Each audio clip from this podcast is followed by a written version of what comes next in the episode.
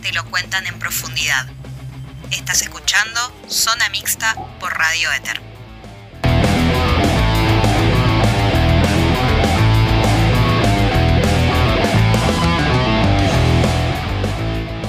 Saludos para todos los que están del otro lado y para los que no están también, ¿por qué no? Bienvenidos a este que es el primer programa de Zona Mixta. Le damos la bienvenida a los que ya nos siguen de otras emisiones de nuestro querido Globalonet en sus distintas en sus distintos formatos. Ahora estamos con, con una nueva misión, con un nuevo camino. Arrancamos esta zona mixta.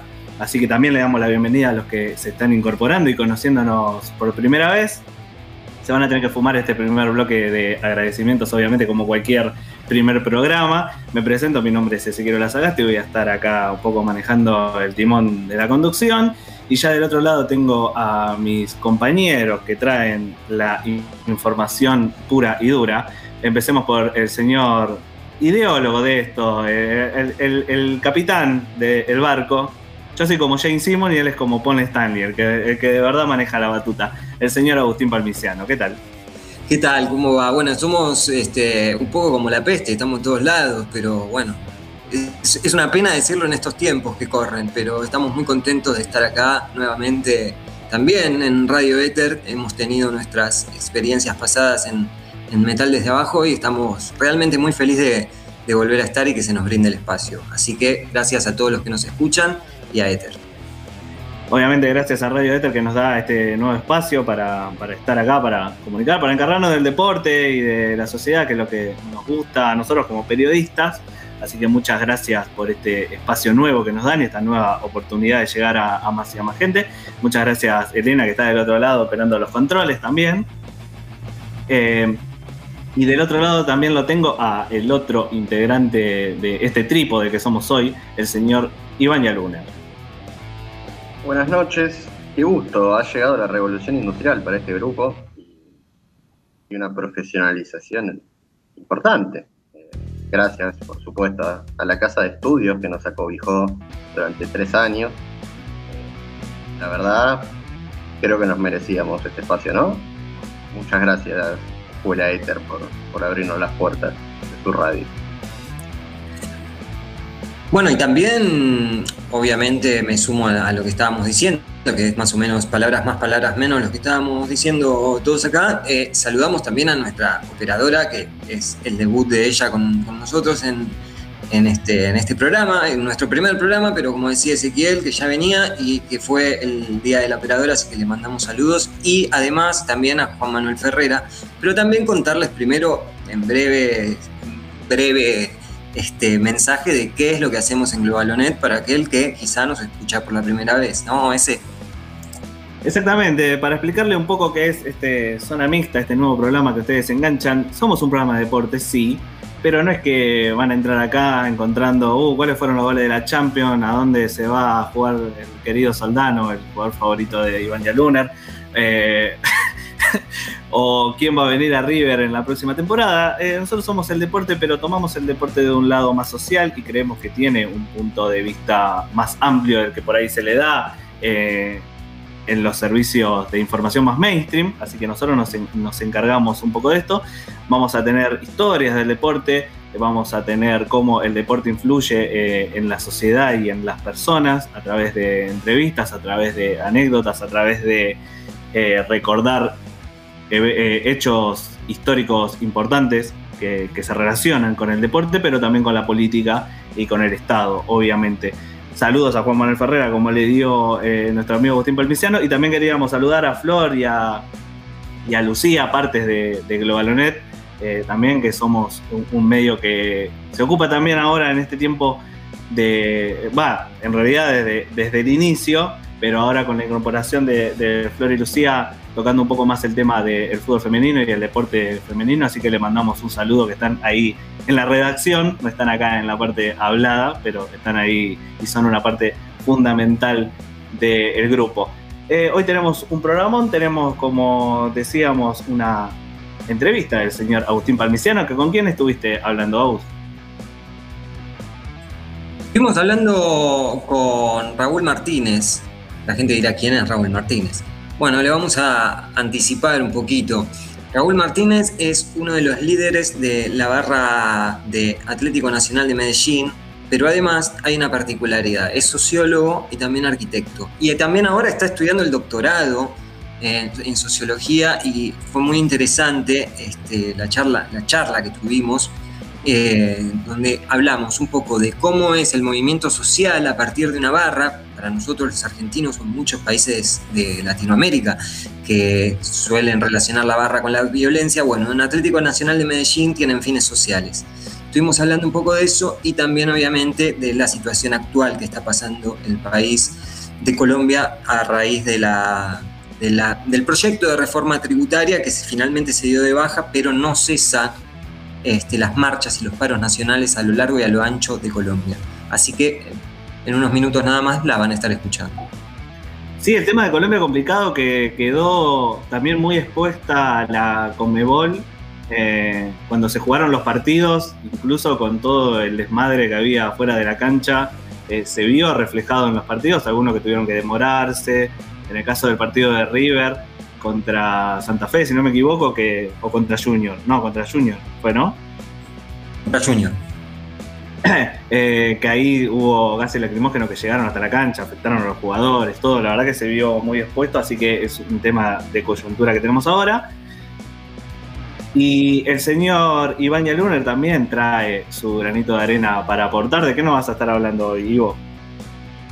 Hoy vamos a tocar algo simpático a veces, hay otras veces que, por ahí esta temática no termina bien, pero algo a lo que nos tiene muy acostumbrado el, mundo del deporte es a el fanatismo barra termismo, así que inauguraremos una nueva sección, porque las suposiciones me fueron bastante mal, así que las voy a abandonar para siempre. Eh, hemos dado nacimiento a un nuevo espacio donde contaremos algunas anécdotas divertidas, graciosas y otras quizás no lo sean tanto o tengan finales un poco más fatídicos. Terminó en tragedia. El famoso terminó en tragedia. esperamos, entonces esperamos la columna del señor Iván Yaluner también, que va a ser parte de este capítulo de Zona Mixta. Antes de terminar el bloque, yo les dije, este es un bloque de agradecimientos y queremos agradecer a la cortina que están escuchando, igual que a varias de las cortinas que van a escuchar en el programa, que se la debemos gracias al señor Juan Pablo de Luca y Gabriel Herrera, que hizo los arreglos de la misma, que son parte de Totem y Tabú. Le mandamos un saludo grande a los chicos que vamos a estar escuchando sus canciones de una banda que, la rompe. Muchas gracias por, coparse y, hacer la música para, el programa. La verdad que estamos muy contentos, así que le mandamos un saludo grande a Juan y a Gabriel de Totem y Tabú y muchas gracias de nuevo por la artística con la que contamos en esta zona mixta. Así que sin solución de continuidad y así apretando el acelerador a pleno vamos a darle inicio a este primer programa de zona mixta. S, Ivo, Palvi, Juan, el deporte más allá de las canchas. Estás escuchando Zona Mixta por Radio Éter. No busques más, ni Stanley ni Lumilagro, ni de metal ni de vidrio. Los mejores termos del deporte te los presenta Iván Yaluner. Ahora la columna termo en Zona Mixta.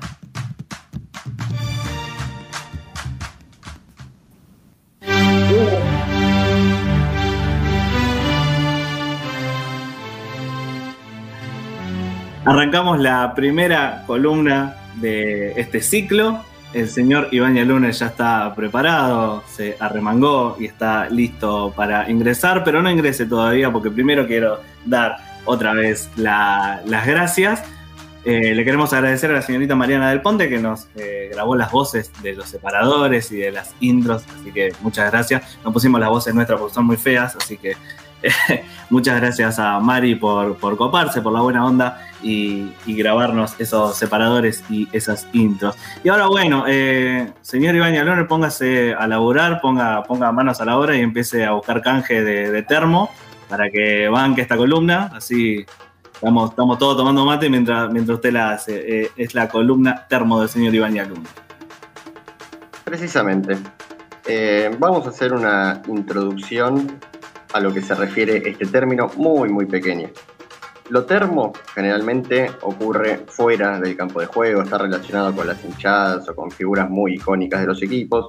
Han habido actos de jugadores termos, o no sé, un ejemplo para que se entienda, Carlitos Tevez haciendo una gallinita en el Monumental es termísimo, por ejemplo. Así que eh, esta es la idea acerca de la que vamos a rondar. El caso de hoy tiene al mejor amigo del hombre, si se quiere, en el medio. Y es la historia de dos pichichos, dos perritos, que han sido amuletos de dos equipos del fútbol argentino. Sin más, procedemos a contarlas. La primera que vamos a contar es la de Boneco, que ha sido perrito amuleto de Independiente de Avellaneda. ¿Cómo llega Boneco a la vida del rojo? Esto pasa en la década del 70, una de las épocas de, gloria. Boneco era el perrito de Juan Carlos Mandín. Lolo, Espera, un toque digo porque se te escucha medio mal. Eh, bueno, le contamos a nuestros oyentes, estamos grabando con, con, sistemas tecnológicos de la nueva normalidad que, nos, nos hace implementar el COVID. Eh, se escucha un poquito mal, pero vamos a ver ahora si te mandamos a los técnicos a ver si te lo pueden solucionar. A ver ahora, Ivo. Estamos hablando de Juan Carlos Mandolín. Ahora sí. Juan Carlos Mandolín, periodista argentino que se había radicado durante muchísimo tiempo en Brasil. Retorna a la Argentina básicamente a morir. Eh, así de triste empieza esta historia. Tenía una gangrena fulminante. Esto, entre paréntesis, puede ser un término en tragedia, pero bueno, la historia, la historia de amor es un poco más fuerte. Mandolín vuelve a la Argentina, se despoja de todos sus bienes y decide directamente ser un homeless en las orillas del Río de la Plata, en la localidad bonaerense de Martínez. En esa estadía se encuentra con este pichicho al que le pone boneco. Boneco quiere decir muñeco en portugués. Lo ah. adopta y pasa a ser parte de su vida, pasa a ser su sostén, digamos. El motivo por el que Lolo Mandolín no muere es este pichicho un buen día, por una casualidad de la historia, se cruza por un dirigente de Independiente, Mandolín hincha del rojo. Se cruza con, este dirigente y tras charla va, tras charla viene, le confiesa que uno de sus sueños antes de morir sería que Boneco acompañara al plantel de la primera división del Rojo al campo de juego. Años 70, convengamos que en esa época salían chicos, salían perritos, podías entrar a la cancha más o menos con lo que querías. Lógicamente, le conceden el deseo a Mandolín, periodista reconocido, últimos días de vida, ¿por qué no se lo iban a hacer? Así que Boneco, eh, Boneco cumple su sueño de salir a la cancha. ¿Qué puede haber pasado? Nada más y nada menos que un Racing Independiente le tocó para salir a la cancha. Tranqui, lindo debut. ¿Sabés qué pasó en ese Racing Independiente? No. El Rojo ganó 4 a 1 fue la única vez que Bochini hizo tres goles en el mismo partido. Blanca. Debut soñado. Imposible debutar mejor. No debe haber jugadores en primera que haya debutado mejor que lo que debutó ese perro. Obviamente, se volvió infaltable. Y no solo su cariño fue para los hinchas de, de Independiente, se hizo figura del fútbol argentino. Los famosos banderines que intercambian capitanes de equipos que nosotros siempre decimos a banderines seguramente terminan en tacho de basura. Pues, se los pegaban a Bonet con su camisetita. El perrito salía con una camiseta independiente a cada partido y un collarcito con la bandera argentina. Y los banderines de los otros clubes, en señal de reconocimiento, de agradecimiento, se los pegaban a el buen Can. La muerte de Mandolín, amo y señor de, de Boneco, fue la que al mismo tiempo terminó un poco con la gracia del buen Pichicho. Mandolín fallece, su, velorio es un evento masivo, prácticamente un partido, muchísima gente independiente se acerca a despedirlo, dirigentes, jugadores, quienes estuvieron allí rezan, el perrito no se despegó un solo minuto del cajón de su querido amigo Mandolín. A mí, lo que, me, a mí lo que me, más me sorprende de la historia son los nombres. Boneco, Mandolín, este, me parece fantástico. Y una cosa más quiero agregar. Me, no, no, no me puedo, no me puedo despegar de la idea de que el sueño del tipo era entrar a la cancha con el perro. O sea, no era, no sé, otra cosa. A mí me hace acordar mucho, eh, Ivo, me hace acordar mucho a, la historia de, ahora que me decías que el perro estaba ahí pegado al, ataúd, me hace acordar a si mordiera el perro de Fry en Futurama. Ese capítulo triste, perdón, lo saco del mundo del deporte un toque, pero me acordé del, del perrito de Fry en Futurama. A ver, el elemento termo en esta historia radica en que el sueño de un tipo muriéndose no es salvarse, no es dejarle un departamento a los hijos, no, o sea, ninguna de las cosas que uno imagina que un buen hijo del vecino se imaginaría. El tipo quería que su perro entre a la cancha independiente. Más termo no se consigue. Ojo con la historia que viene, ¿eh? La historia que viene me parece que... Antes, antes, antes de pasar a la historia que viene, eh, pedimos a todos nuestros oyentes y oyentas, hinchas de, El Rojo, que nos digan si conocían la historia de Boneco. Eh, pueden comunicarse en nuestras redes sociales, que son en Instagram, arroba globaloner.web, sino en Facebook y en Twitter también nos encuentran como Globaloner. Queremos que nos invadan los hinchas del rojo y nos digan, sí, yo conocí la historia de Boneco. Tenemos a nuestro amigo Federico Ramundo, que lo hemos visto subir fotos del Pichicho. Así que queremos que nos cuenten, que nos muestren si vieron alguna vez un mural del. Yo me muero si hay un mural del perrito eh, cerca de la cancha del rojo, me muero. Así que a los hinchas del rojo le pedimos ese aporte en, nuestra, en nuestras redes. Ahora sí, continúe con la próxima mascota, señor Iván. La próxima mascota, a ver, esta historia es. qué sé yo, no va a faltar el que nos diga que le parece que es un poco demasiado cómo termina esta historia. Eh, si no, no, sería termo, no sería termo, sino. Y claro, bueno, o sea, este elemento es termísimo, en la escala de termo, en la escala Richter de termo, rompido con todos los termómetros. Eh, esta, sí, sí, es extremadamente termo. Vamos a hablar de Napoleón Pichicho de Atlanta, del barrio porteño de Villa Crespo. Saludos a Empieza con, eh, empieza con un elemento llamativo. A ver, esto sucede en la década del 30. En esa época, eh, Chaca y Atlanta, rivales de toda la vida, aún compartían el barrio Villa Crespo. Chacarita actualmente tiene su cancha en San Martín. Y un buen día, un pichicho aparece en la puerta de la cancha de Chacarita. El encargado en ese momento del club desestima la posibilidad de adoptar a este animalito y se le ofrece a un buen vecino que pasaba por la puerta que lógicamente dijo, sí, por supuesto, ¿cómo no me voy a llevar al pobre Pichicho?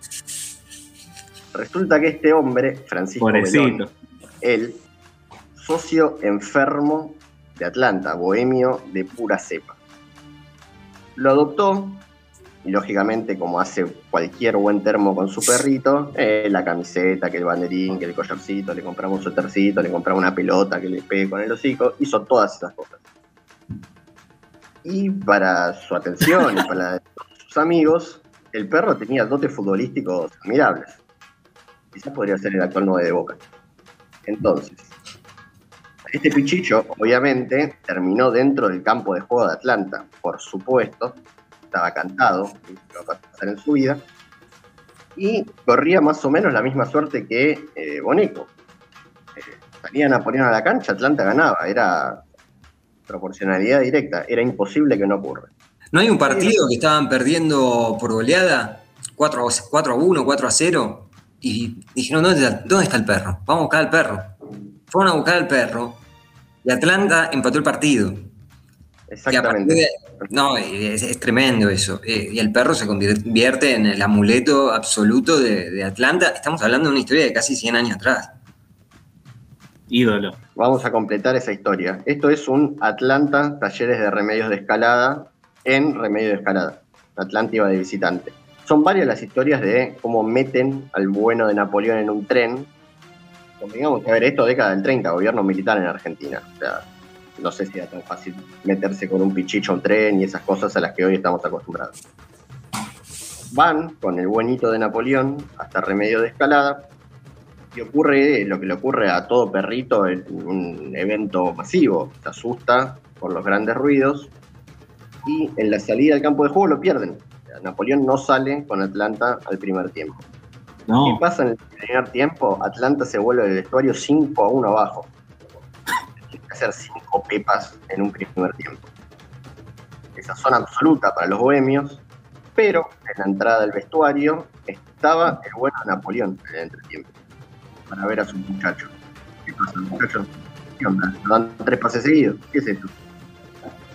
Bien muertos. Hicieron cargo los players de Atlanta y empataron nada más y nada menos que el partido en el segundo tiempo 5 a 5. Se trajo un punto el conjunto de Villa Crespo de aquel encuentro con talleres de remedio de escalada. Todo gracias a, Napoleón, obvio.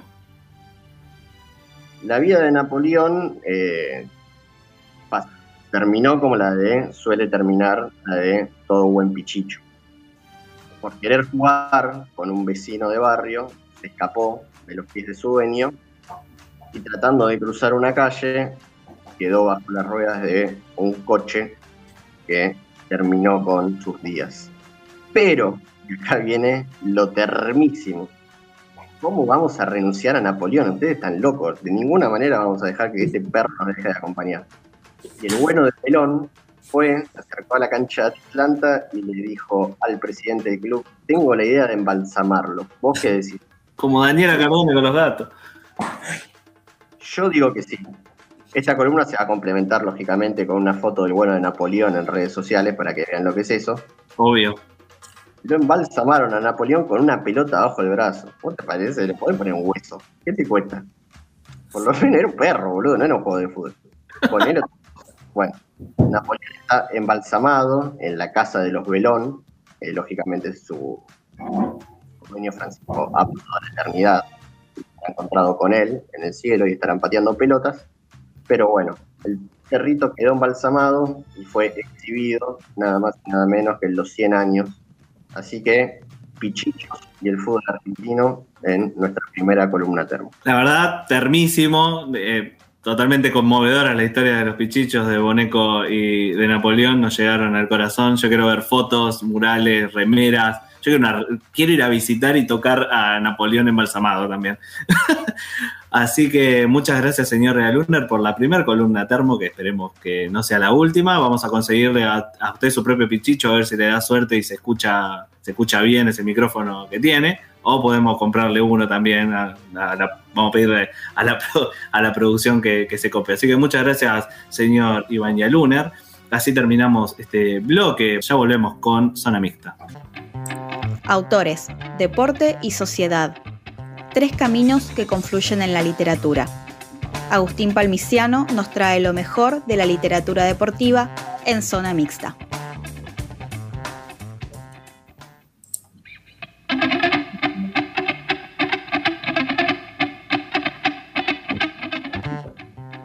Bueno, volvemos con esta zona mixta y ya tenemos al señor Agustín Palmiciano con su pila de libros al lado porque uno pensaría el deporte y la literatura, qué corno tiene que ver, pero la verdad que tiene mucho que ver y el señor Agustín va a pasar a contarnos por lo menos una pequeña parte el día de hoy, porque es una, va a ser una columna que va a seguir a lo largo del ciclo. Señor Agustín Palmiciano, por favor, cuéntenos acerca de literatura y deporte y a quién eligió el día de hoy. Sí, antes de, hablar del personaje que, que, elegimos para esta primera columna literaria, vamos a poner en contexto tomando un poco de lo que, de lo que estabas diciendo vos, ese. Es normal que, no sé si la palabra sería normal, pero solemos escuchar que la lectura y el deporte van separadas o que se la menosprecia quizá, pero hay una realidad.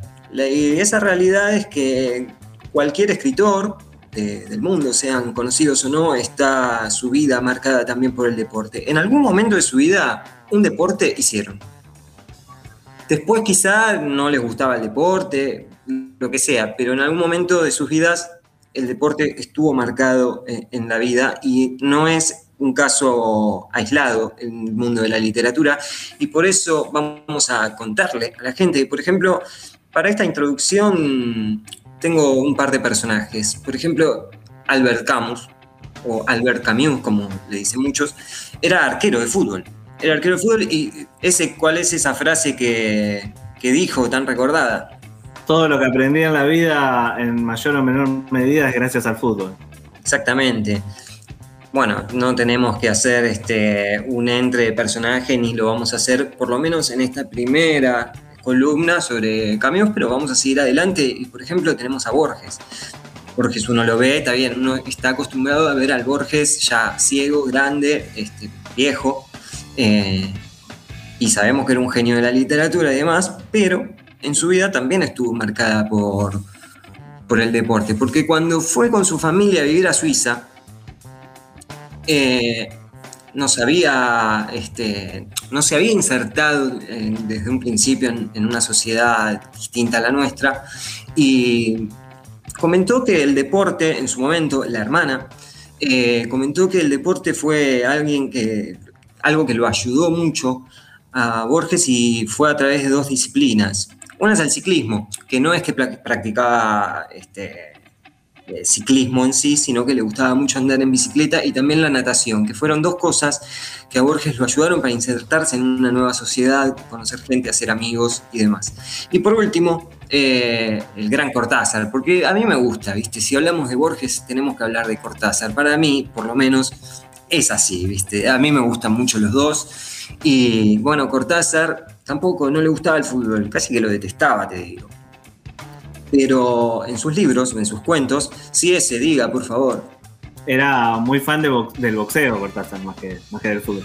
Exactamente, y además, bueno, en una época brillante del boxeo, en la época que vivió Cortázar. No porque en el fútbol no, no hubiese sido una época de oro, pero el boxeo en aquellos años 40, 50, 60 fue, era la gloria. Bueno, y Cortázar no, hablaba en, sus cuentos o en, sus libros, al momento de plantear distintas, eh, distintos escenarios para sus protagonistas, no hablaba como puede ser Shakespeare, ¿no? De, un, de un entorno que no engancha a la gente, sino que tenía que hablar de algo mundano y bien argentino, marca registrada que es el fútbol. Entonces él hablaba muchas veces de este, de un escenario que transcurría a partir del fútbol. También, eh, bueno, también tiene cuentos donde estaba el subte y demás, pero bueno, el fútbol es una marca... Este, lo cotidiano, lo, cotidiano, lo, argentino, lo, terrenal, que si tenés que tocar nuestro país, obviamente es el subte y también es el fútbol. Exactamente, lo mundano, lo mundano y lo popular, si se quiere decir. Y para esta primera columna literaria de Zona Mixta vamos a hablar de un personaje que muchos conocemos eh, en su faceta literaria, es director de la Biblioteca Nacional y participó de distintos ciclos de programas de televisión, en Canal Encuentro, en la televisión pública, pero el más conocido es Ver para Leer, que salía por Telefe. Estamos hablando de Juan Sasturain, que es un fanático del fútbol. Eh, así como es director de la, Biblioteca Nacional y participó en ciclos de, televisión con programas de libros, también eh, es periodista y fue el director de la sección Deporte de Página 12. El 30 de octubre del 2000 publicó un soneto sobre Maradona, que en ese momento se festejaba el cumpleaños 40 del eterno 10 argentino y escuchamos lo que, lo que decía este soneto.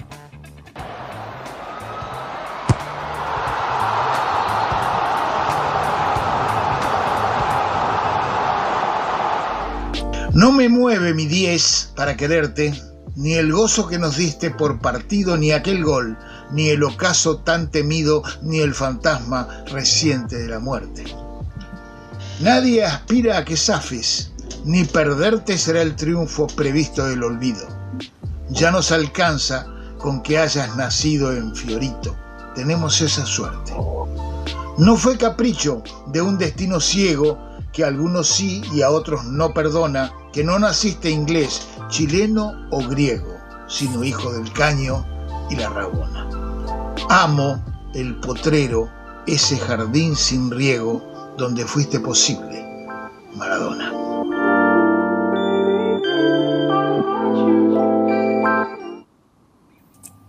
Bueno, es un texto así que... Escuchábamos eh, así escuchábamos a Juan Asturá, disculpame, eh, Palmi, que te interrumpí, pero quería preguntarle justo a, acá tenemos un, maradoniano de pura cepa, que eh, escuchó lo que dijo el señor Juan, ¿qué le pareció, Yalu?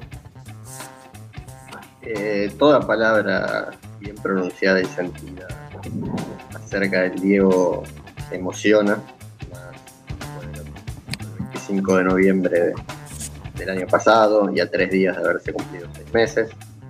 Eh, me emociona y es difícil hablar de Diego.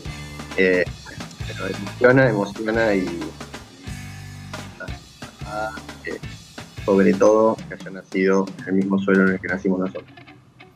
Muchas gracias, Yalu, por completar las palabras eh, respecto al Diego. Por favor, siga, Agus. Sí, además lo que iba a decir, que uno escuchando este, este soneto eh, suena muy actual y fue hecho en el 2000.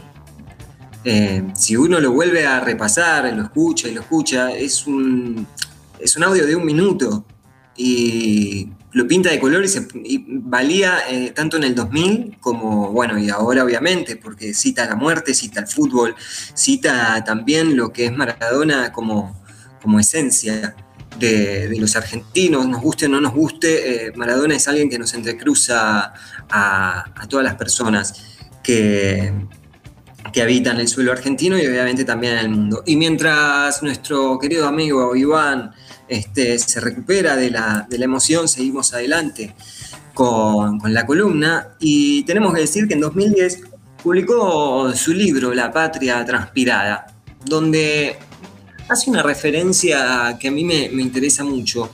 Eh, para, para, mucha gente puede sonar exagerada, pero yo coincido bastante. Eh, explica los ciclos de la vida en los hombres, incluyendo el recuento de hijos, esposas, ex esposas, estados físicos, anímicos o financieros, que todo esto se cuenta en periodos delimitados por cada mundial. Yo lo, yo lo que agregaría ahora, 11 eh, años después de la publicación de este libro, es que no solamente eh, los ciclos de la vida de los hombres, sino también de las mujeres, este, se puede llegar a, explicar entre cada mundial. Puede ser algo arriesgado, pero me parece que dan la tecla este, para, para explicar de qué manera se vive el fútbol en nuestro país.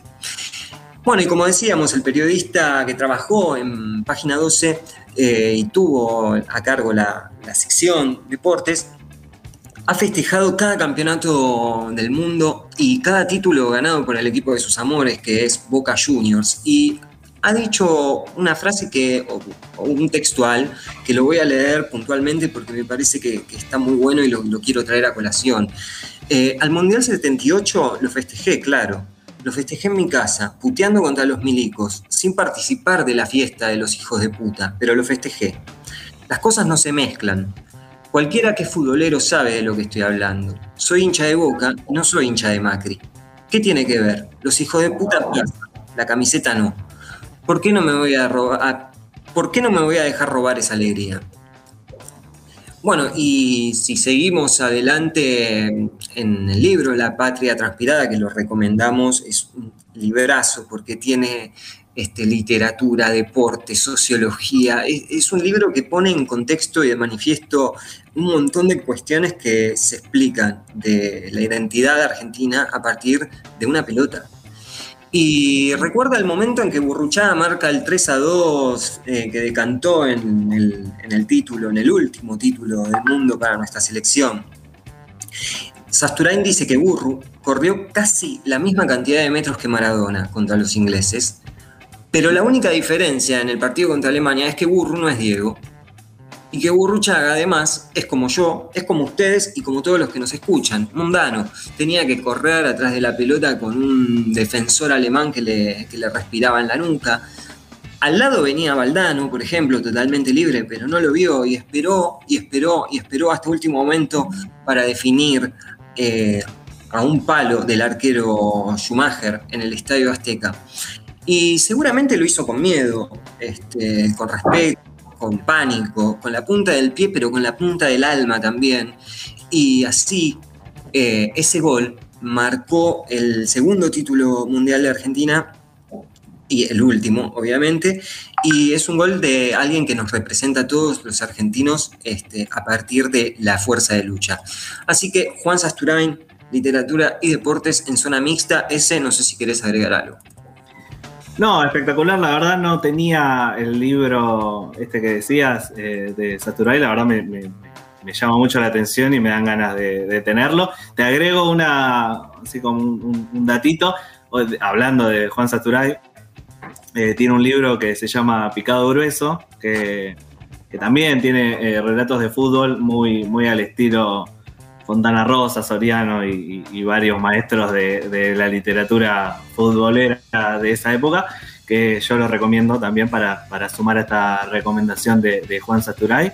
Pero impecable, señor Palmiciano, la verdad, la columna de hoy. Espero que eh, siga trayendo nuevos eh, escritores relacionados con el deporte. Obviamente, y la idea también no es que solo, solamente sea fútbol, podemos llegar a hablar de, de varias perlitas que quedan, que quedan en, el, en, el tiempo. Eh, y vamos, vamos a, esperar a ver, este, y también la gente nos puede escribir por las redes sociales para proponer, para proponer temas. Sí, exactamente, de todos los que, los que quieran proponer temas, ya saben, eh, como siempre las columnas de Zona Mixta son las mismas que Globalonet. Pueden entrar en nuestro Instagram que es arroba globalonet.web o si no en Facebook y en Twitter también nos encuentran como Globalonet. Ahí al lado de la foto de los pichichos con remeras nos mandan eh, libros deportivos que le piensan que Agustín Palmiciano debe leer, aunque capaz que, ya lo leyó porque Agus es un, ávido lector. Vamos a darle eh, fin a este bloque. Goles tantos, puntos, datos, información, entrevistas. Todo es parte del deporte y todo lo escuchás en Zona Mixta por Radio Eter. El deporte contado por sus protagonistas. Agustín Palmiciano nos trae una charla a fondo con invitados únicos, mano a mano, ahora en Zona Mixta.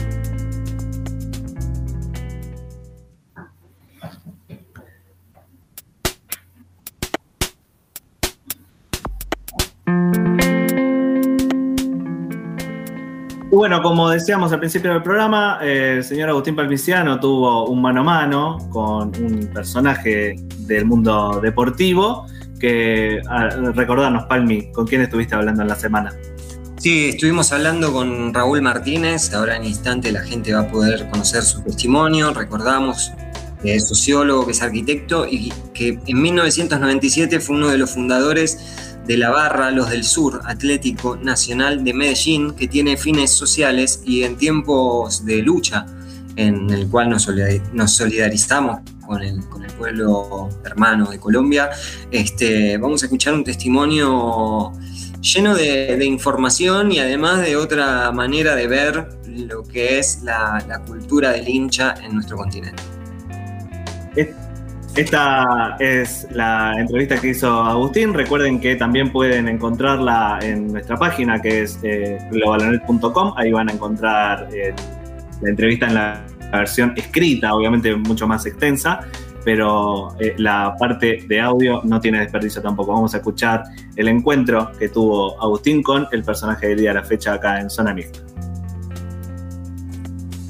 Bueno, Raúl Martínez, muchas gracias por el contacto. Raúl es sociólogo, es arquitecto y es uno de los líderes de los del sur, la barra o barristas de Atlético Nacional de Medellín, uno de los más populares del continente.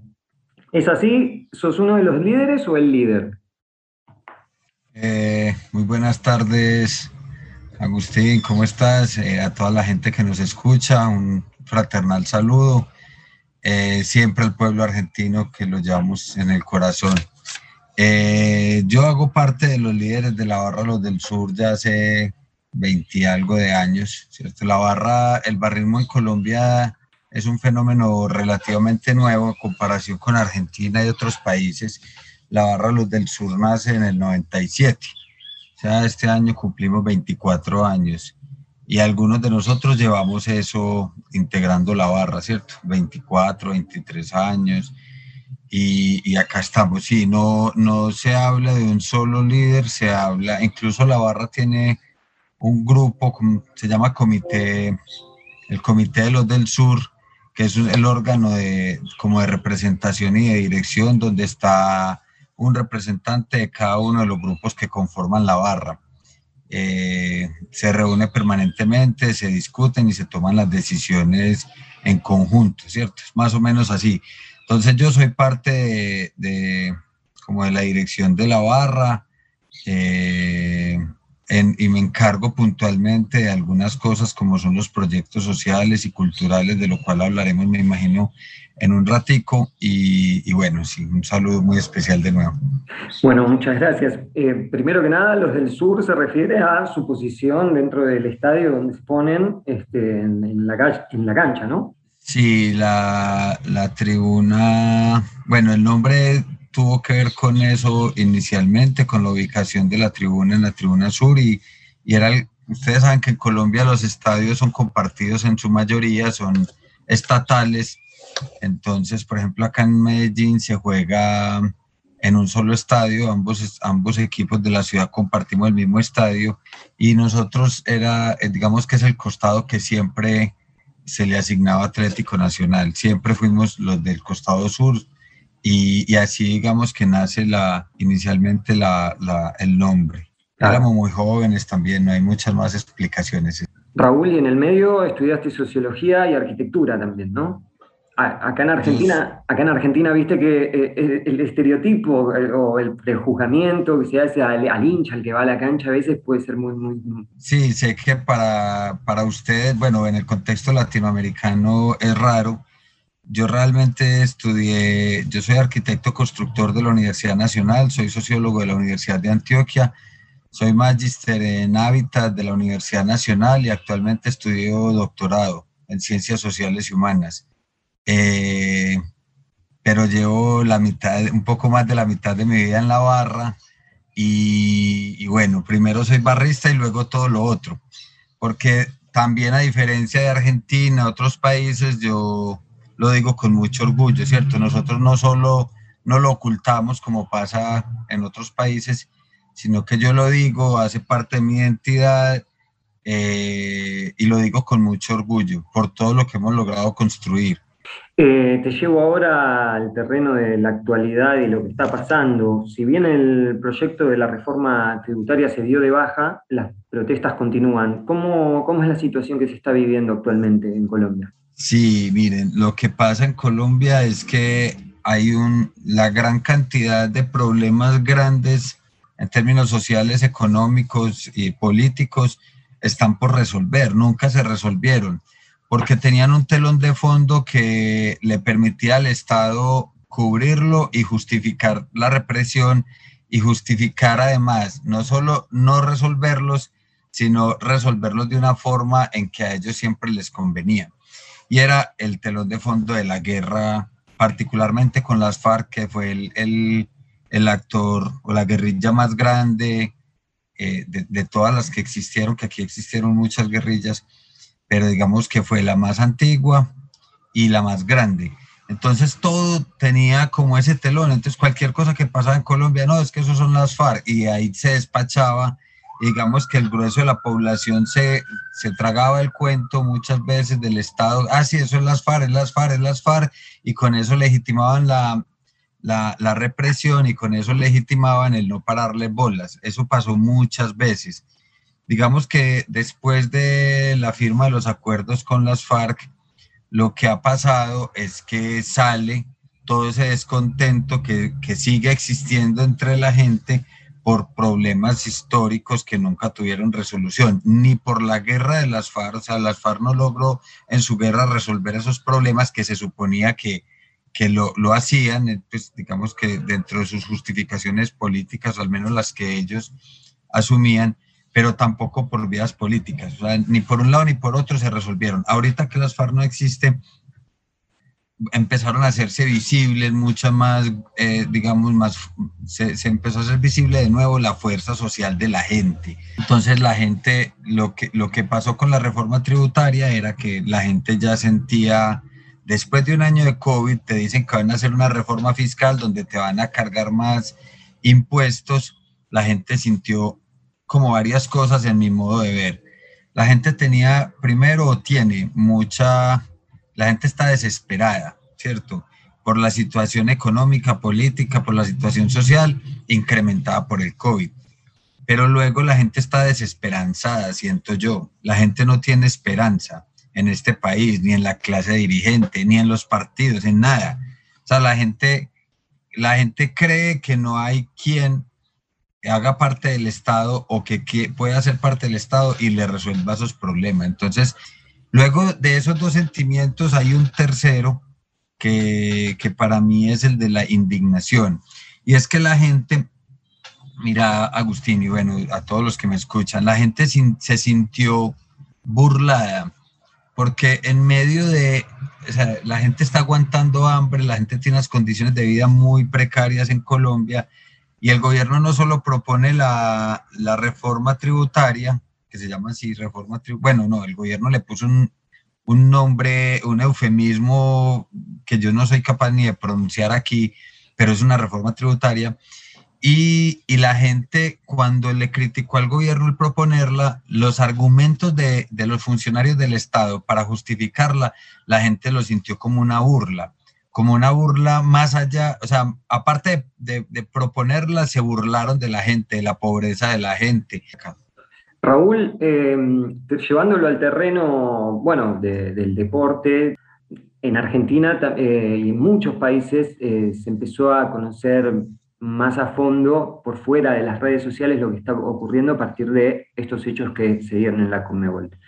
Eh, con la Copa Libertadores, la Copa Sudamericana en un principio. Primero se llevaron los partidos a Paraguay, la semana pasada se volvieron a jugar en Colombia en una situación eh, totalmente nefasta, de adentro los, equipos jugando, poniendo reggaetón dentro del estadio para que no se escuche, afuera la policía reprimiendo en las calles a la, gente, al pueblo.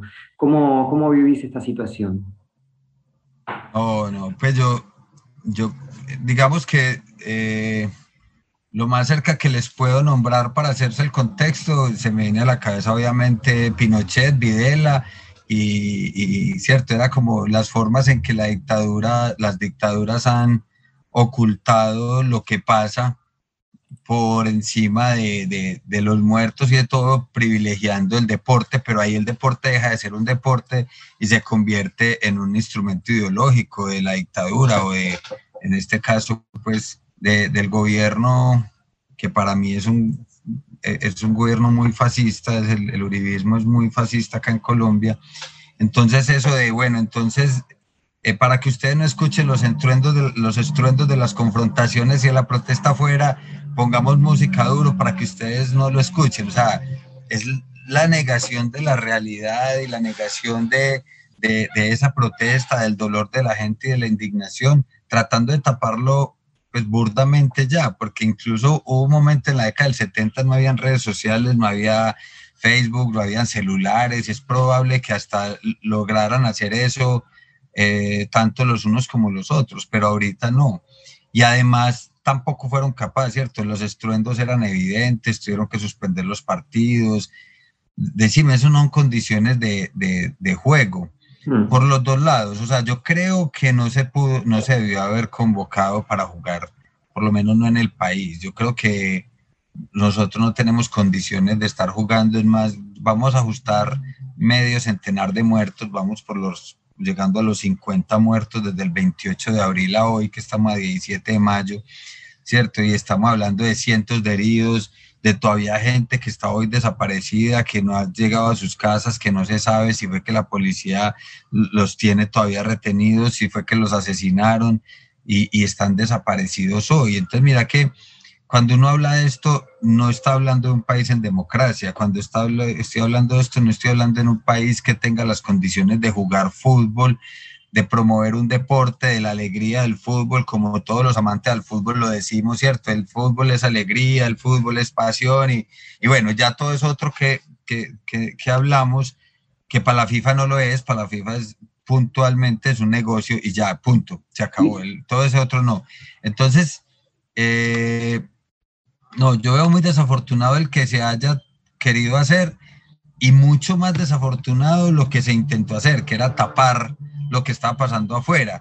Entonces, decirle a River Plate que no, que no escuchara nada, pues por lo menos eh, Gallardo salió y me parece una posición muy consecuente y decir, no, es que no hay condiciones, ¿qué vamos a hablar de fútbol acá cuando la gente afuera le están disparando, cuando le están tirando gases, cuando no hay condiciones? ¿Qué vamos a hablar de fútbol? No hay, lo mismo Nacional de Uruguay, ¿cierto? La primera vez ah, acá hubo mucha molestia porque pues acá se considera, digamos que popularmente hay una, una idea y es que River es un consentido de la Conmebol a nivel latinoamericano, River y Boca, pero pues no estamos hablando nada raro y pues también son los poderes que manejan al interior. Entonces el hecho de que nos mandaran a jugar a Paraguay era beneficiar un, poco.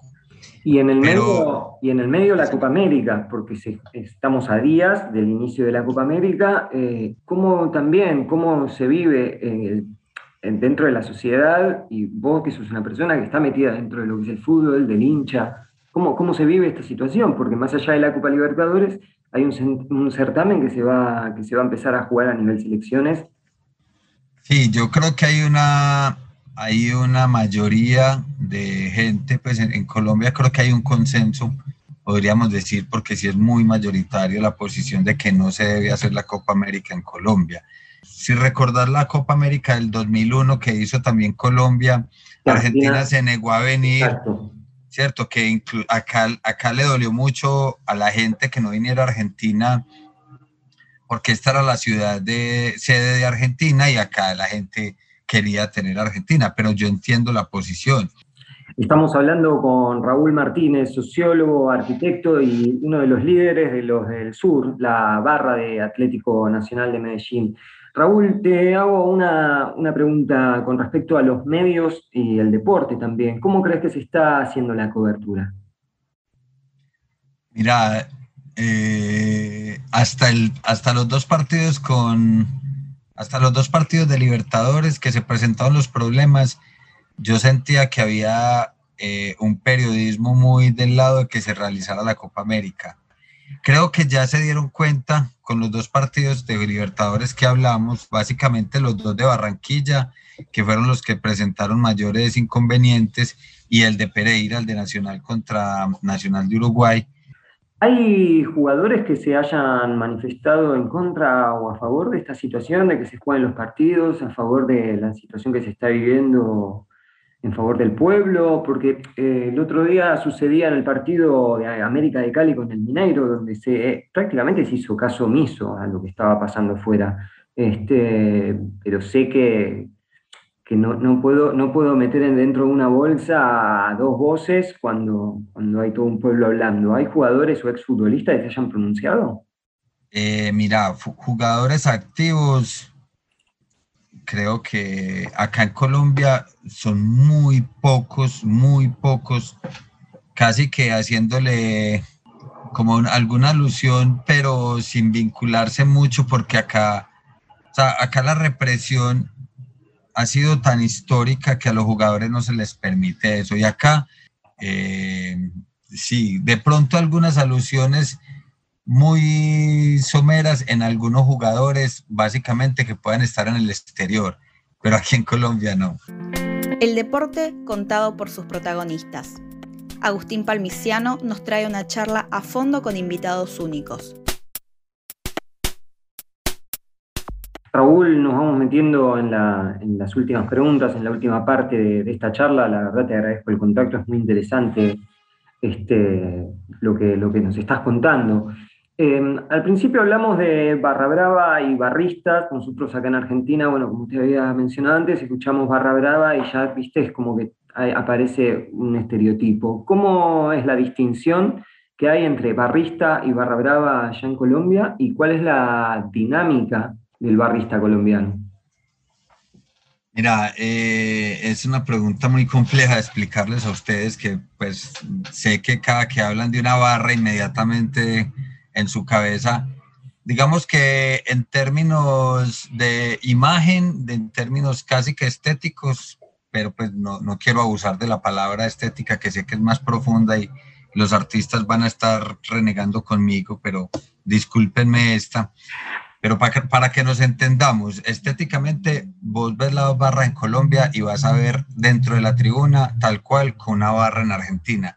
Trapos, tiras, banderas, eh, lo que ustedes llaman el aguante, o sea, cantar los, de la duración del partido, viajar a ver jugar a los equipos, a, las canchas, con una diferencia grande y es que en Argentina digamos que el 60% de los equipos están en, en, Buenos Aires, en el Gran Buenos Aires, acá no, acá no hay ninguna ciudad que concentre más de tres equipos, ¿cierto? De pronto algunas veces cuatro en Medellín, eh, pero la capital tiene dos o a veces tres, Medellín tiene dos, Cali dos, Barranquilla uno, entonces las distancias son mucho más largas, que es una, una diferencia que uno podría luego conversar alrededor de las diferencias como tal.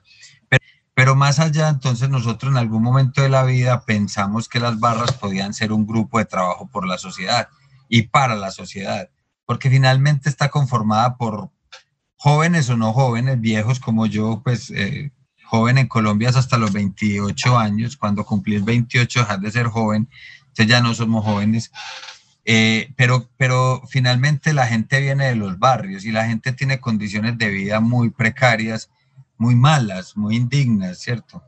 Entonces, lo que empezamos fue en un contexto como el colombiano que yo te hablaba ahorita, tanto de mi ciudad, Medellín, como este país, Colombia, donde la violencia ha sido muy fuerte, permanente, como yo les decía, nunca ha tenido un país ni una ciudad en paz. Entonces, nosotros hacíamos una reflexión al principio, decíamos, nosotros no nos podemos volver otro actor más que le genere más violencia a todas las violencias que tiene este país y empezamos a pensar cómo hacer para trabajar, para disminuir la violencia que también se estaba presentando ya alrededor del fútbol.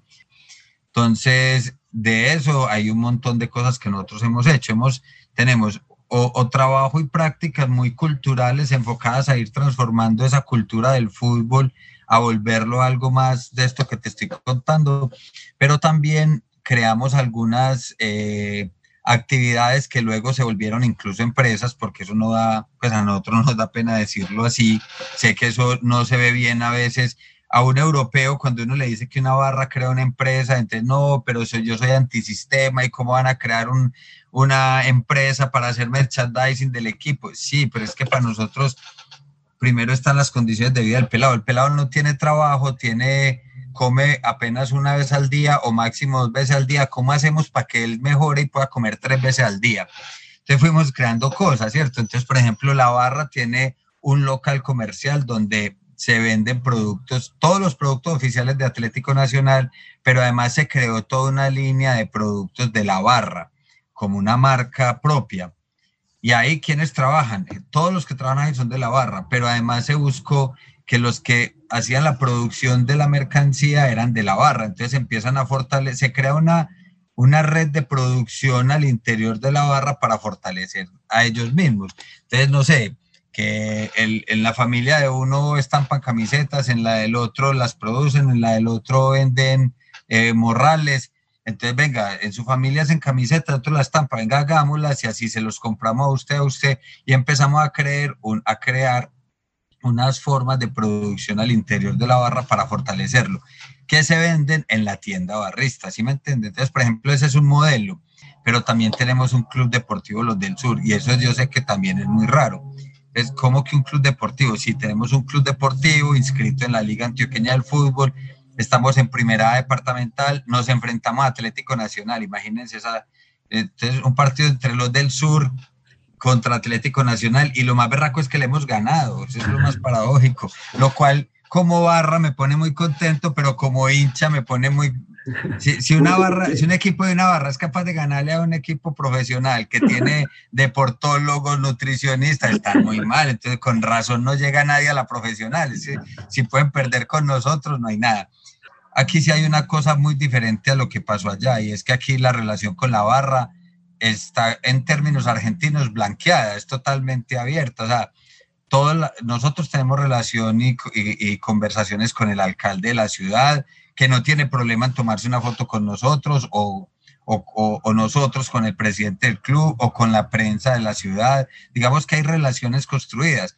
En Argentina pasa lo mismo, pero nadie lo dice. O sea, todos lo niegan.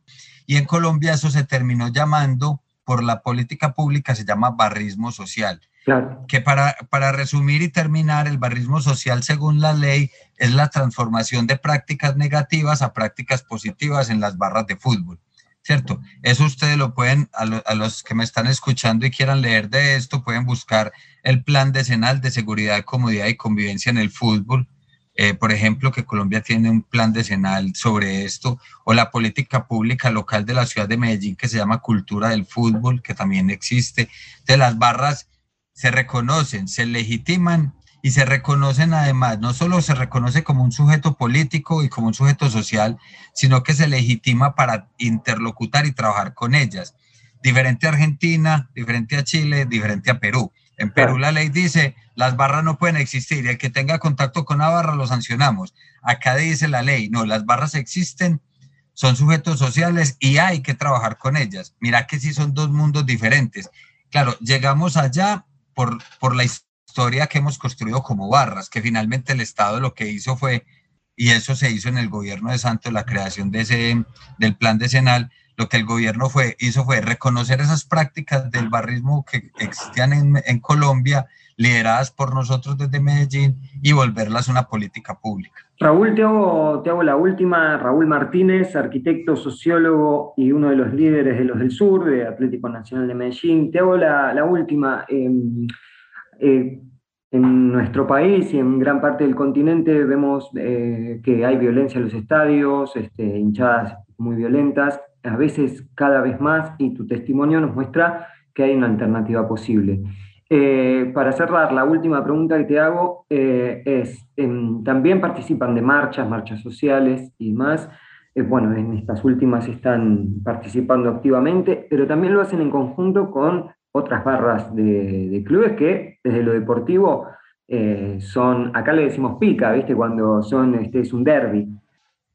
Sí, mira que hemos tenido la capacidad, digamos, en la ciudad de Medellín, eh, ahí, hay otra particularidad y es que nosotros venimos construyendo procesos no solo como barra al interior y como hinchada, sino hace ya algunos años también trabajamos eh, actividades en conjunto con la barra del Medellín. En este caso, en Medellín, aquí en la ciudad hay dos equipos eh, Atlético Nacional e Independiente Medellín, y pues estamos nosotros como Barra Los del Sur y está la Barra del Independiente Medellín, y hemos logrado hacer algunas actividades en conjunto en todo esto de buscar disminuir la violencia en el fútbol, ojalá acabarla y de generar unas relaciones diferentes alrededor del fútbol. En el marco de eso, nosotros además tenemos posiciones políticas muy marcadas, que no quiere decir que la barra sea homogénea, porque eso yo quiero aclararlo, ¿cierto? Usted toda la barra piensa así, ¿no? No hay, no hay ningún grupo donde toda la gente piense igual. Y si lo hay, desconfíen de él, por favor, porque si todos piensan igual, hay que desconfiar de eso. Entonces, la barra lo que ha tenido es una mayoría de integrantes que compartimos unas posiciones políticas. Cuando en el 2007 vino el presidente de Estados Unidos, por ejemplo, la barra sacó una bandera grandota que decía fuera Bush, otra América es posible. O sea, esto te lo digo para mostrarles un contexto que no comienza en el 2019, sino que comienza por allá en las marchas de la del estudiantiles, de la reforma estudiantil que acá se llamó MANE, la Mesa Nacional Estudiantil, eh, etcétera. La barra participa y la barra apoya los movimientos campesinos, obreros, etcétera. En el 2019 eh, lo que pasó es que las dos barras en conjunto convocamos a las grandes marchas que se hicieron en octubre del 2019 y no teníamos ningún problema de encontrarnos. O sea, convocamos en lugares separados, pero íbamos a confluir al lugar de la, de, de, de, la convocatoria, ¿cierto?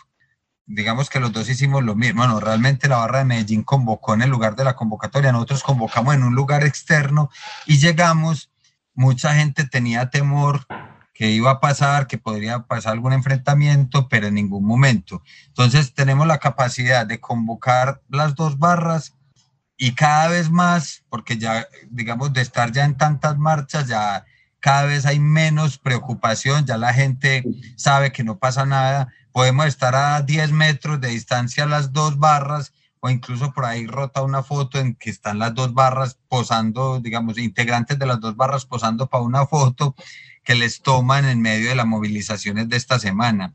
Podrían haber matices, podrían haber matices dentro de las hinchadas, porque claramente un equipo le quiere ganar al otro, pero después ante una protesta social como lo que está pasando, lo que pasó en 2019 y en otros años anteriores, como que ahí hay una unión a partir de un pensamiento no, no total por parte de toda la gente, pero sí en pos de una causa social.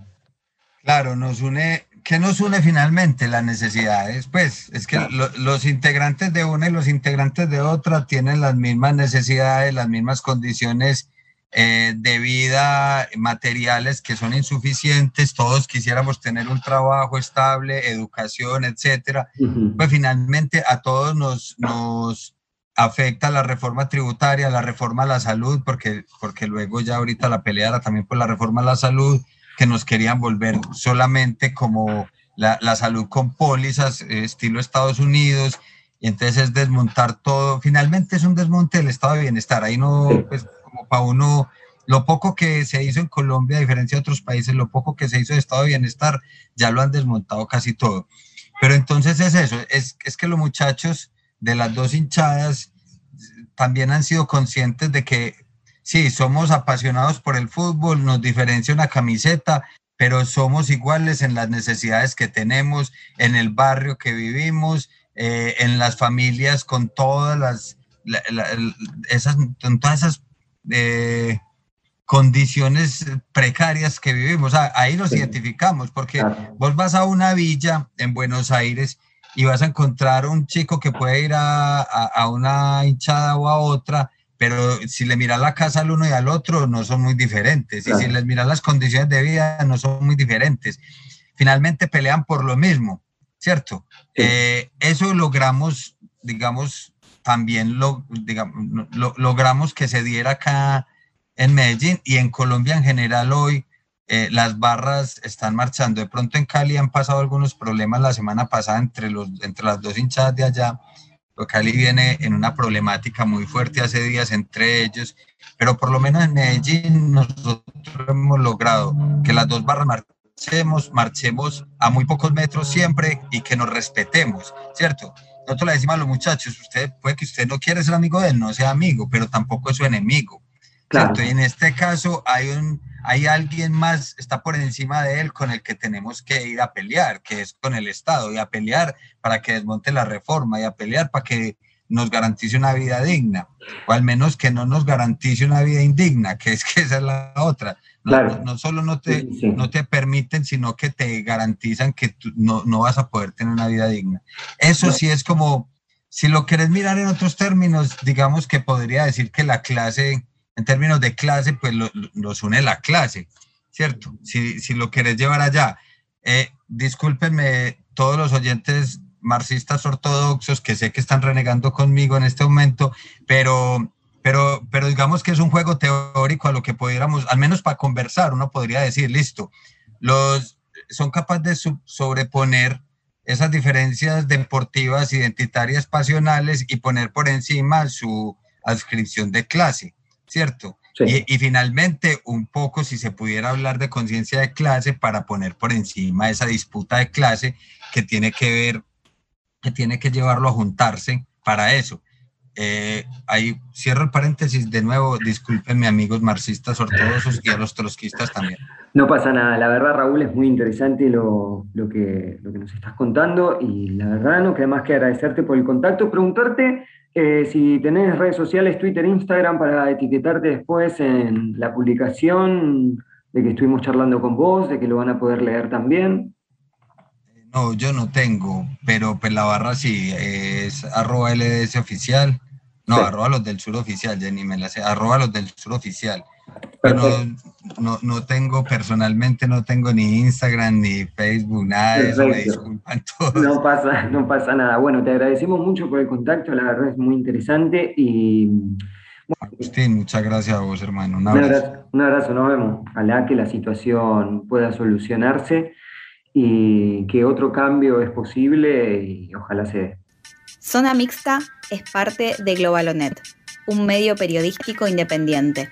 Podés seguirnos en nuestras redes sociales. Instagram, globalonet.web, Facebook, Globalonet, Twitter arroba Globalonet.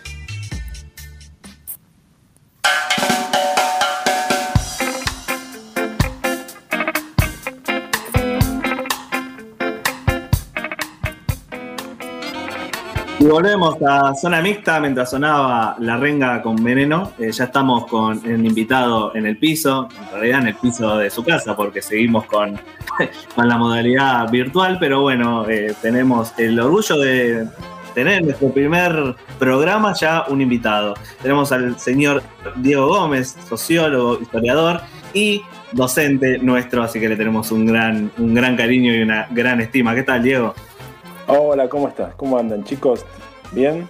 Un gusto poder estar eh, con ustedes hoy. Bien, genial. Estamos, eh, estamos muy contentos acá de tenerte, de tenerte en el programa. Muchas gracias por el tiempo. Y bueno, eh, queríamos aprovechar que se cumplía un aniversario, ¿no, Palmi? Para, para hablar con él, para tener su, la palabra de alguien que sabe. Sí, exactamente. Bueno, primero que nada tenemos que agradecerle porque la verdad que es un amigo de la casa gran jugador de fútbol, quiero decir, gran jugador de fútbol, que no hemos podido ganar un partido que quedó para el recuerdo con él, pero, pero un gran, gran, gran jugador de fútbol y además muy especializado en la cuestión Balcanes, en la cuestión Unión Soviética, en toda la cuestión del oriente del mundo, algo que acá por Occidente quizá mucho no, no sabemos. Eh, nosotros, como, decía ese, eh, tuvimos la, posibilidad de conocer a Diego a partir de, de, nuestra época, nuestra etapa de estudiantes, y empezamos a conocer un mundo que no, que no conocíamos producto de, ser tan occidentales es tener una bajada de línea propiamente de este sector del mundo. Y gracias a él podemos empezar a conocer otras realidades. Así que Diego, muchas gracias. Y esta semana de mayo se cumplió un aniversario.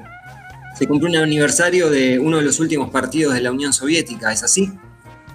Sí, sí, bueno, muchas gracias por toda la introducción, eh, bueno, a todos, ¿no? A, bueno, Ezequiel, Iván, Agustín, un placer estar con ustedes nuevamente. Eh, en esta nueva modalidad ahora, ¿no? Digamos, de, entrevistado, un lujo para mí. Bueno, entonces sí, se cumplió un aniversario, o se cumple, creo que mañana el aniversario, no recuerdo si fue el 28 o el 29, del partido entre Argentina y la Unión de Repúblicas Socialistas Soviéticas, un amistoso jugado en Manchester, ¿no? Y ese fue uno de los últimos partidos que, que, este país jugó, ¿no? De manera oficial. No sé cuántos más habrá jugado, porque el 25 de diciembre si mal no recuerdo, de ese año la Unión Soviética dejó de existir, ¿no? Bueno, eh, yo qué podría decirles de esto. Eh, realmente ese, ese, mm, es una paradoja, porque hoy me estaba fijando también que ese año no solo fue, fue el año que, se extinguió la Unión de Repúblicas Socialistas Soviéticas, fue el año que empezó a extinguirse también la Federación Yugoslava, ¿no? la República Federativa Socialista de Yugoslavia, eh, comenzó a extinguirse entre 1991 y 1992, pero paradójicamente ese año eh, la Copa, la, Champions League, ¿no? la actual Champions League, la, para ese momento creo que llamaba Copa de, Campeones de Europa, fue ganada ni más ni menos que por el eh, Cervena que quiere decir en castellano la Estrella Roja, la Estrella Roja de Belgrado. Bueno, ese club salió campeón de la Champions League y unos meses más tarde también salió campeón de la Copa Intercontinental, que le ganó 3 a 0 a el club chileno Colo Colo. Recuerden que le había ganado, no recuerdo en qué instancia, a Boca en ese partido en el que a Navarro Montoya le mordieron el culo, ¿no? ¿Se recuerdan? Bueno, eran muy jóvenes o no habían nacido, pero eso fue un suceso este, bastante importante en la historia, en la historia nuestra, ¿no? Bueno, pero les digo, piensen, para tener, de eso cuánto pasó, 30 años. Y en 30 años eh, sería inimaginable hoy que la estrella roja de Belgrado pudiera llegar a la final de la Champions League, ganar la final de la Champions League, enfrentarse a un equipo brasileño o, Boca o River, un equipo argentino importante, inclusive ganarlo, porque también le ganó 3-0, digamos, caminando.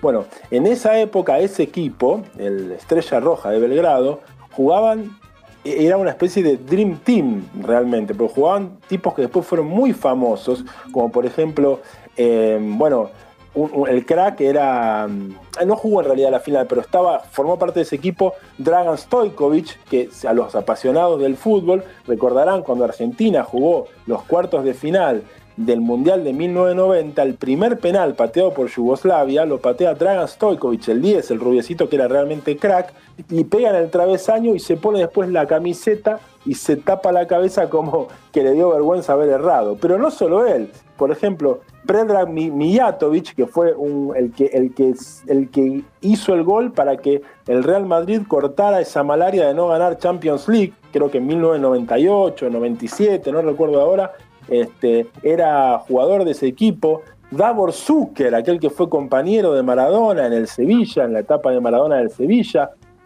Robert Prosinecki, que también, bueno, después fue un gran jugador en la, cuando Croacia ya jugaba este, separado, bueno, y así hay un montón de jugadores de ese equipo. Ahora eh, estaba también en el plantel Svonimir Boban, que fue un crack también del Milan, y así podemos seguir. Sí. mencionabas a la estrella roja, una estrella roja que, bueno, obviamente, en base a lo que decís y también a, lo que vemos, hoy es un equipo que clasifica a la Champions, pero nunca puede pasar de ronda, obviamente, pero es un equipo que ha, conseguido el título. Eh, desde esa Champions a esta parte, creo que el único momento que, que se festejó realmente por, por, el equipo de Estrella Roja fue un partido que le consigue ganar al Liverpool por fase de grupos unos años atrás. Pero para esto como comentario, para traerlo a colación, pero en base a lo que vos decís, eh, la pregunta que, te quería hacer era, vemos equipos conformados y jugadores conformados eh, entre los 90 2000 que venían de un proceso histórico. ¿Qué pasó hoy y cómo era en aquel momento ese deporte, porque si bien había una URSS que nucleaba muchos países, lo cual te da la posibilidad de que hayan muchos cracks y hoy, ahora estén diseminados en pequeños países, pero si pasó algo más, si se desfinanció el deporte o, o qué es lo que ocurrió. Mira, hay un indicador para ver esto que nos puede ayudar. Es el tema del medallero olímpico. Si vos te pones a pensar en el medallero olímpico pre-desintegración de la URSS y post-desintegración de la URSS, vas a notar que los países comunistas sufren una notable baja en la obtención de medallas, de oro, de bronce, de plata, de la que fuese. Por ejemplo, la Unión Soviética salió, ganó, el, bueno, no fue Estados Unidos, pero seguramente hubiera ganado en los Juegos Olímpicos, es decir, hubiera obtenido la mayor cantidad de medallas en los Juegos Olímpicos de 1980. Y así Polonia, eh, Hungría, Bulgaria, Rumania, si uno hace la comparación, tenían muchísimas más medallas cuando eran países comunistas que ahora que son países capitalistas. Bueno, en el caso eh, de Yugoslavia, que en realidad ahora es Serbia, Croacia, Eslovenia, Montenegro, Macedonia y, y Bosnia-Herzegovina, creo que no sé si lo dije, bueno, son seis países más Kosovo, son siete países, obviamente, se vio resentido. Pero no es solo eso, es también la pérdida de la... De, hay cierta pérdida de, cierta soberanía económica. Antes los jugadores, algunos los mejores se iban, ahora se van todos. Es como Argentina, tenés 15, 16, 17 años y ya está pensando en irte para allá. Y vamos a ser justos, gente. Y no le echemos toda la culpa, digamos, no, no veamos solo las, las, carencias en estos países, pensemos en los países latinoamericanos, pensemos en Argentina y Brasil desde ese periodo más o menos hasta la fecha, ¿cuántos logros, cuántos éxitos deportivos ha tenido Argentina, ha tenido Brasil o ha tenido Uruguay? Que hasta ese momento, hasta el 94, bueno, Brasil sería la excepción con el 2002, pero bueno, un poquito más allá, no mucho más, se habían cansado de ganar mundiales, 1930, 1950, 1958, 62, 70 Brasil, Argentina 78, 86, final del 90. A partir de los últimos 30 años, más que, la periferia del mundo se hizo más pobre, se hizo más precaria y eso se ve también en ciertos este, aspectos deportivos, creo yo. Sí, además, eh, como complemento de, lo que estás diciendo, la, la consulta, porque es, una nota, es una, es una breve charla que estamos teniendo, este, que también nos sirve para pensar. Desde el 90 a esta parte, como vos decías, pasaron 31 años. Em, veíamos unas figuras en los planteles que no solo eran deportivas. Digo, Canigia, Maradona, podemos hablar de otros jugadores como los que estás mencionando en, estos, por el lado del mundo de Oriente. Es otro tipo de figura. ¿Qué, ¿Hay alguna relación entre eso? ¿También tiene incidencia dentro de la sociología del deporte? Mira, lo que pasa es que yo no quiero ser un amargo que piense que todo pasado fue mejor. Es más, porque yo tengo una, un, comodín, porque yo no hablo de mi pasado, yo inclusive me voy mucho más atrás mío, por eso no me pueden acusar de esto de que todo pasado fue mejor por lo que yo viví. Pero realmente, si uno se pone a pensar, este, miren, no quiero ser, a ver, ¿cómo decir esto que suene bien? Pero los que ganaron el Mundial 86 o llegaron a la final en el Mundial 90, o inclusive los que ganaron el Mundial 78, tenían 24, 25 años, y vos los veías y eran hombres. Que se entienda esto, no tiene ningún sentido machista, ni mucho menos. Estos muchachos de hoy en día, realmente, eh, es una cosa que está extendida, no solo de Argentina. Vos ves que eh, hay, eh, es otra forma de, son todos se visten igual, todos hacen las mismas cosas, este, tienen el mismo corte de pelo, la misma música, la misma forma de festejar. El festejo del gol, piensen, el festejo del gol es algo muy emocionante, sobre todo cuando el gol es importante, para hacer una coreografía. Si vos en ese momento te parás, tu emoción, tu excitación, tu felicidad, y te pones a hacer una coreo, realmente eso habla de cómo sentís ese momento. O sea, vos en ese momento no podés ni pensar lo que hacer. Tenés que ser Maradona en el 94 que va grita a la cámara sacado el gol, el cuarto gol creo que es a Grecia, porque realmente se desbordaba de emoción, ¿no? Bueno, hoy en día van un bailecito que esto, que lo otro, este, que el cortecito, que todos depilados, que hay toda una cuestión que tiene que ver con algo estético eh, con algo que, bueno, marca un poco el espíritu de los tiempos, ¿no? Yo no sé, y bueno, pero, pero, por otro lado, lo que te decía para complementar un poco eso, la respuesta anterior, es que indudablemente los países más importantes económicamente, como Francia, como Alemania, bueno, ahora Italia, de Europa, se hacen sentir y han ganado los últimos mundiales, ¿no? Bueno, entonces, en los países más eh, eh, periféricos no hay claramente un proyecto eh, de selección, un proyecto futbolístico, porque eso está este, totalmente viciado por el día a día, por la necesidad de vender, por qué técnico voy a poner yo, que es el técnico con el cual voy a currar porque vendo los jugadores, y un proyecto como el de Peckerman de hace veintipico de años hoy no podría ser porque por ahí es un tipo demasiado serio y no está tan en el curro. Entonces el técnico, antes fíjense, uno a Grondona le podía decir cualquier cosa y no lo estoy defendiendo, pero Grondona formaba parte de otra época. Si ustedes recuerdan, los técnicos de Grondona duraban por lo menos un ciclo cuatro años y ocho años, ¿no? Menotti, ocho, Bilardo 8, El Coco, bueno, después se fue porque quiso, Pasarela 4, Bielsa 6. Bueno, después de todo esto, fue todo un año, dos años. No hay manera de consolidar un plantel y una camada de jugadores. yo creo que hay demasiado negocio eh, hoy en día y ante una situación mundial siempre se ve más resentido eh, el país más periférico, el país que menos tiene ante esta circunstancia, ¿no? Creo yo. Estamos hablando con Diego Gómez, sociólogo y también historiador, de algo muy interesante porque creemos que la historia, la sociología y el deporte van de la mano y en estos pocos minutos para, resumir voy a abrir los micrófonos para que si quiere este, ese Iván eh, hagan alguna pregunta, así que Iván. No, yo retomando el tema, primero, este, el deporte en aquellos tiempos, tanto de URSS como de Yugoslavia. Un dato, no sé, complementario, quizás Diego tenga algo para añadir, pero por ejemplo, la URSS como URSS, como, digamos, como conjunto deportivo de selección, en otro deporte que no es en el fútbol, que en el que por ahí son más duchos incluso hoy en día, que es el básquet, como URSS disputó seis mundiales, ganó tres y fue subcampeón en dos. Solamente una vez se quedó fuera del podio como para tener eh, ese paralelismo, lo que decía Diego, de, de cómo se conformaban las elecciones, de importancia que tenían los estados, a lo que sucede hoy en día, que por ejemplo Rusia, desde el 98 hasta hoy, no ha entrado en un podio de básquet, siendo una selección que siempre fue bastante competitiva. Sí, totalmente de acuerdo. Era, es, es eh, la, había ciertas.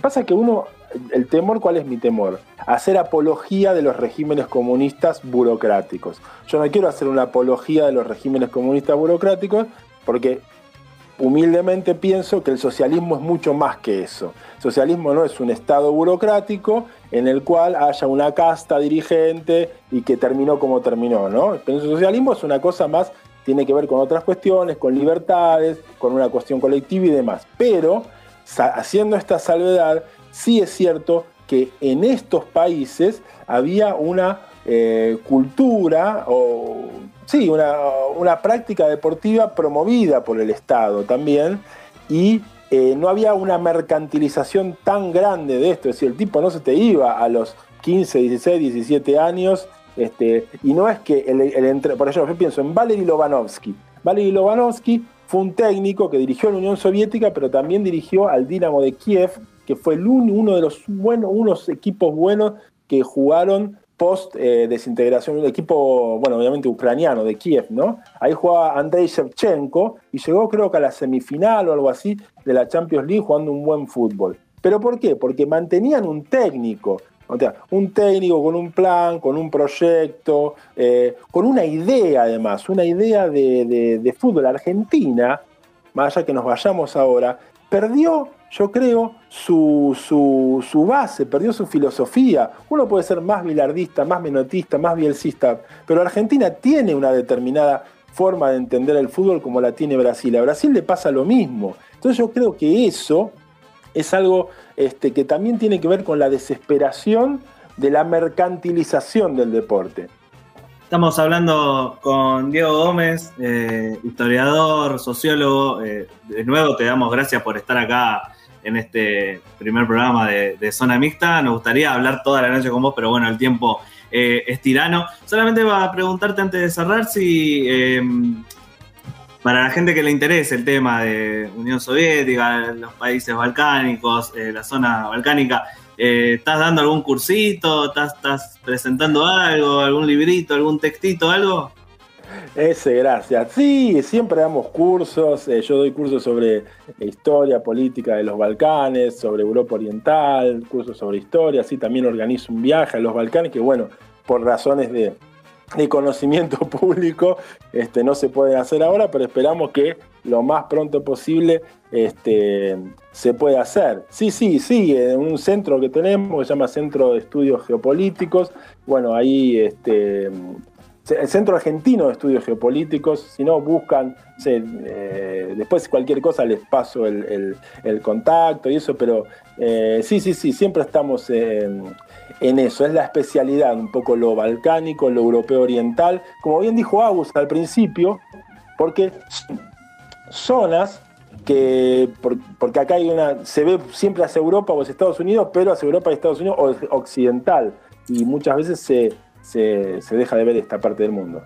Diego, te agradecemos enormemente el contacto, la participación y para cerrar, eh, lo dejo para que, para que lo pienses y para que quede en el aire. Eh, contamos con vos para nuevas, nuevas ramas deportivas, en próximos programas sobre deporte, política, porque me quedé con Shevchenko y me gustaría en otra ocasión hablar de deportistas y la política. Así que te agradecemos este, y te mandamos un abrazo grande. Bueno, una, eh, bueno gracias a, bueno, a Elena también, eh, ese, Iván, Agustín, un placer ha sido poder hablar con ustedes y obviamente siempre estoy a su disposición y es un lujo. Que estén bien. Abrazo. Así pasó Diego Gómez, vamos con un temita más que se nos vino la noche encima y tenemos que cerrar este primer capítulo, primer programa de Zona Mixta acá en Radio ETE. Ya volvemos.